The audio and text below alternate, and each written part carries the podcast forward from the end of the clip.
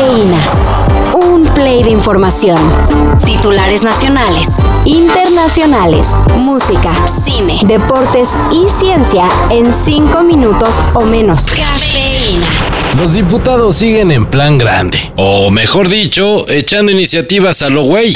Y ayer presentaron la propuesta para desaparecer el órgano de transparencia, el INAI. ¿Y qué tan al aventón fue esta iniciativa que el diputado que la presentó, Alejandro Armenta de Morena, al poco tiempo la bajó? ¿Por qué soy tan despistado? Bueno, eso tiene que ver con la memoria, evidentemente. Entonces, realmente despistado no es algo que se sea, es algo que se está.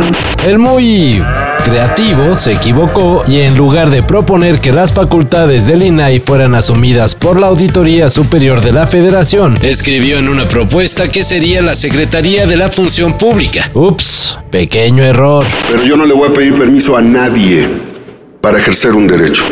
Por cierto, el INAI es el órgano que ha soltado información para revelar casos como la Casa Blanca de Peña Nieto, el caso Odebrecht, la estafa maestra y las transotas de Javidú en Veracruz.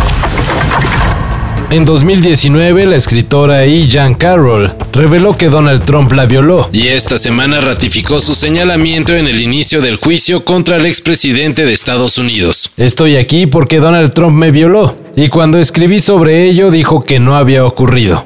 Mintió y destrozó mi reputación y estoy aquí para intentar recuperar mi vida. He asked about Carol supposedly being raped by Trump. She interjected, not supposedly, I was raped, Takapina. That's your version. Carol, those are the facts. Señaló Carroll ante el jurado. Aunque los hechos ocurrieron en 1996, las leyes de Nueva York permitieron este juicio en el que de resultar culpable Trump pagaría una buena suma por daños y perjuicios a la experiodista. Por fin llegó el día. Hoy la Rosalía se presentará en el Zócalo de la CDMX y es tal expectativa de asistentes para ver a la Motomami que habrá Metro Mami. Chica, ¿qué dices? El Metro Capitalino tendrá un horario especial con el que extenderá sus servicios una hora más. Es decir, cerrará hasta la una de la mañana del sábado 29 de abril. Ojo, no aplica para todas las líneas, solo para la línea 2, que es de Cuatro Caminos a Tasqueña, la 3 de Indios Verdes a Universidad, la 8 de Garibaldi a Constitución de 1917 y las líneas 9 y B, que corren de Tacubaya a Pantitlán y de Buenavista a Ciudad Azteca, respectivamente. Ah, y también el tramo Valderas Observatorio de la línea 1. Salgo es una balacera. Me visto de cualquier manera. En Nueva York visitando a mi joyero. Solo quiere que yo le doy mi dinero.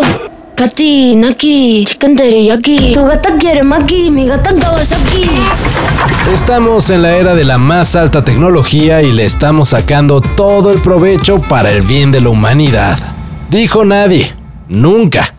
Esta vez se puso a trabajar a una supercomputadora para saber quién va a salir campeón de la Fórmula 1. ¿Y qué creen que pasó? Pues que según Fox Sports, la supercomputadora indicó que Max Verstappen va a repetir campeonato. ¿Le llama supercomputadora? Ni modo, chequito. Creo que si tiene dos campeonatos es gracias a mí. Esto lo hizo recogiendo los datos de las tres carreras que se han realizado en esta temporada. Así que quizá es muy prematuro. O quizá no. El hecho de estar aquí para nosotros también significa esperanza, ¿no? Porque sabemos que en sus corazones se va a quedar una pequeña semilla, la cual con el tiempo va a ir creciendo. María Herrera Magdaleno, madre buscadora de Michoacán, fue reconocida por la revista Time como una de las 100 personas más influyentes del 2023. Un reconocimiento que sabe mal, ya que esta mujer comenzó en el activismo a partir de la desaparición de sus cuatro hijos, Raúl y Jesús Salvador en 2008 y Luis Armando y Gustavo en 2010. Hasta encontrarles. Más de 100.000 desaparecidos en México. Fue el mensaje que María Herrera Magdaleno llevó a la gala de la revista Time. Y basta ver su rostro para saber que es un reconocimiento que nunca le hubiera gustado recibir. Al menos no por ese motivo. Todo esto y más de lo que necesitas saber en sopitas.com. El guion corre a cargo de Álvaro Cortés y yo soy Carlos el Santo Domínguez. Cafeína. Un shot de noticias para despertar. Lunes a viernes por sopitas.com y donde sea que escuches podcasts.